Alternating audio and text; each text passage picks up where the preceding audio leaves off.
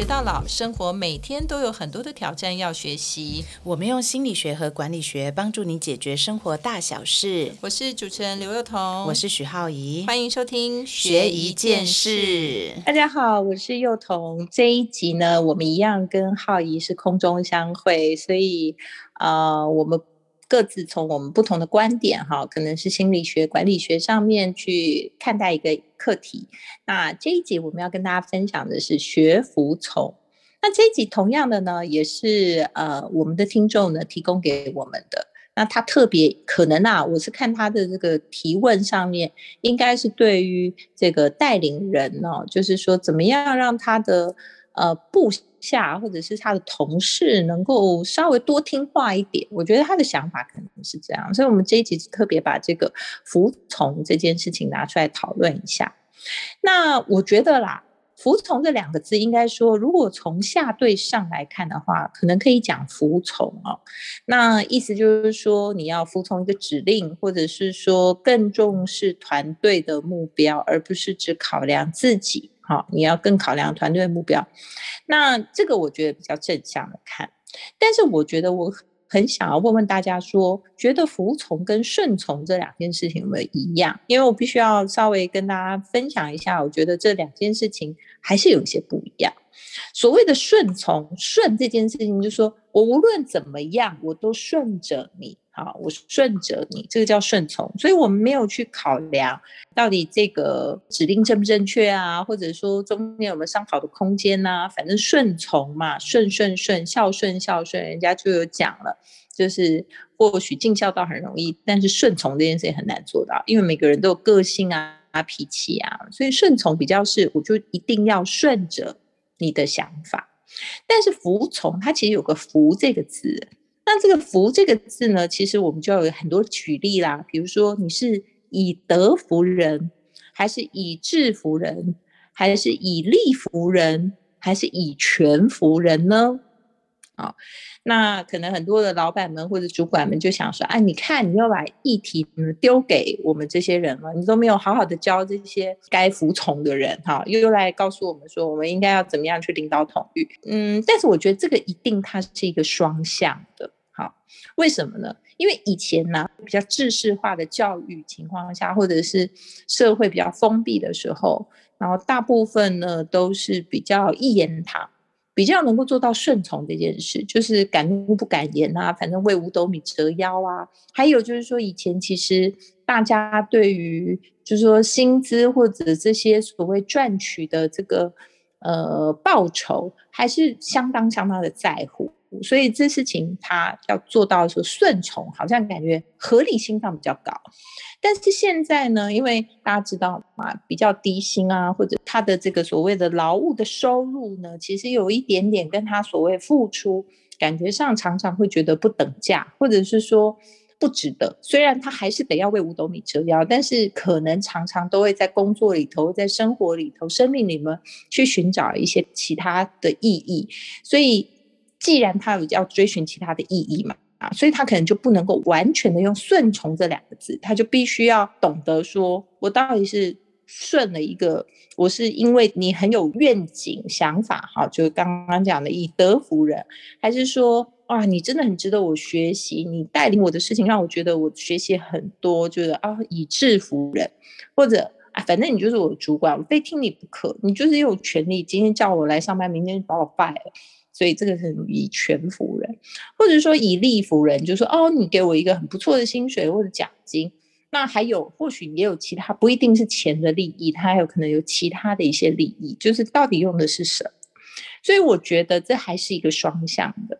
那我先谈谈哈，我也不是完全的不跟这个所谓的工作的人来讨论，因为我们现在大部分都是三明治啊，哈，就上面你可能有主管，下面你可能有员工，就算你是基层的员工，可能你也有机会往上变成一个主管，所以我觉得还是应该从这个角度看一下，什么叫做服从，什么叫做顺从，或者是什么叫做你应该呃把服从这件事情放在心上，或者服从人家常常讲它是成功的第一步。那为什么大家会说哇？你如果倡导这样的话，你就是一个社畜，或者说惯老板？其实不是的。我想跟大家讲，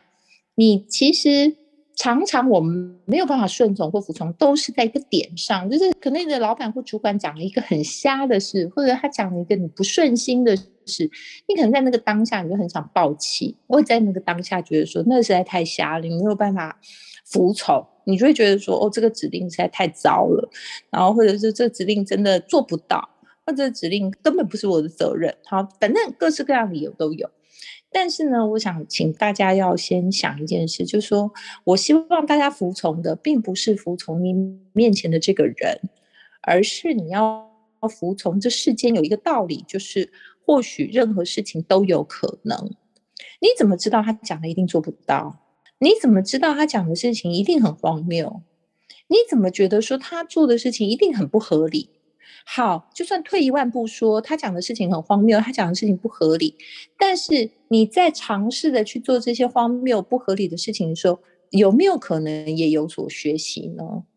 好，那这件事情就是说，你在当下不抱气，不拿情绪出来，觉得说我不服从，或者我愿意。嗯，为了某些更大的目标，大家一起工作这件事情，不见得你是为了你面前的这个人哦。有时候大家的没有办法服从，就是在生气一个人，但是你不见得是服从于这个人，其实你在服从一个道理，那个道理叫做这世间上有很多种可能性，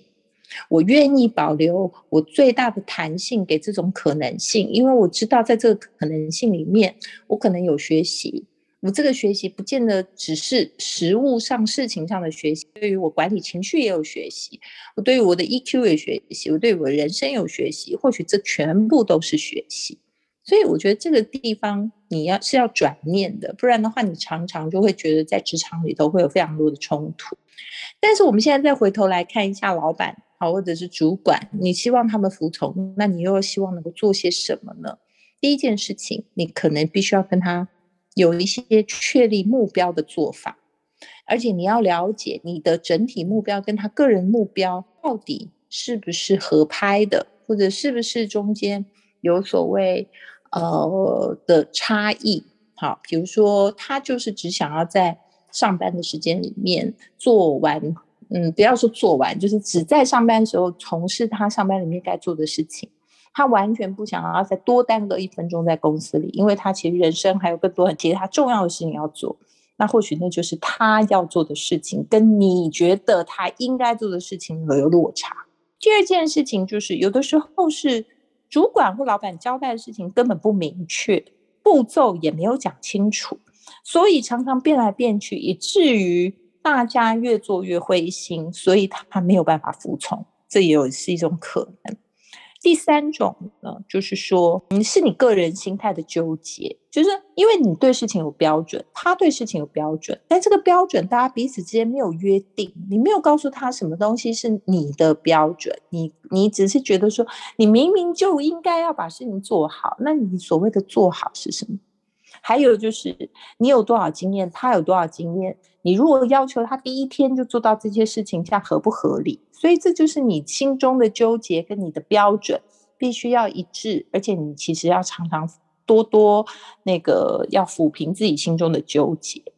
那最后一样就是大家会问我，那对啊，那他个人目标跟我们整体目标不同啊，那我们常常那个做法也不一定马上就可以明确啊，所以总是要尝试啊，当当然会有一些改变呐，你怎么能够要求说每一次就一开始就讲得很清楚呢？或者是说，哈，那我降低标准，我到底要降低到多低的标准呢？其实人跟人的合作还有存款跟提款的概念，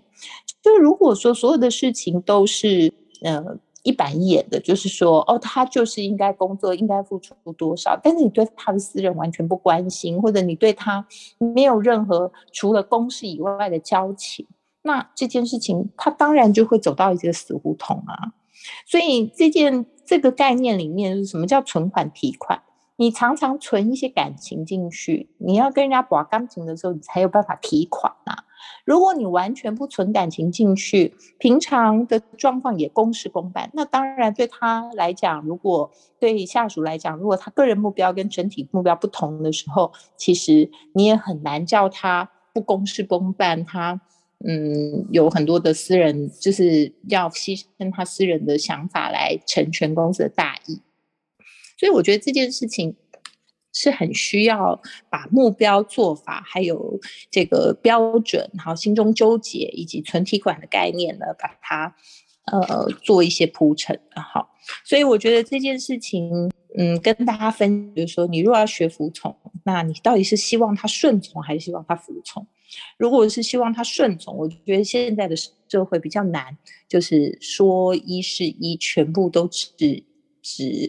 呃没有任何的疑义，这样大家往前走，我觉得难度真的太高了。所以我觉得或许你的想法会需要有点调整。但是如果你说他服从，那你就要想说，以什么服他？是以德服他，以制服他，以权服他，以利服他？那这件事情怎么处理？当然就要讨论你跟他的目标之间有没有差异。那你每一次的做法是不是能够清楚明确，也知道步骤，呃，没有时常变来变去哈？那你个人的态度是不是呃有纯体管的观念？你跟他是不是能够建立一些私交？还有就是说你的标准是不是设的太高？所以其实要教出一个好帮手啊，其实一定是需要付出一些努力。很少有人就是到了岗位就能够上手，或者有完全非常好的工作态度，然后工作伦理。其实我觉得任何一个人，呃，在职场的时候都需要被人家带领。所以我觉得其实主管还是要在这件事情上。呃，付出比较大的心力，不晓得对大家有没有帮助。那当然，我们也可以听听那个浩宇从这个心理学角度来想，说怎么样学服从，或者怎么样让你的部署能够多一点服从，然后多一点考量这个所谓呃呃大家共同或者是公司的利益比较大的公益这样。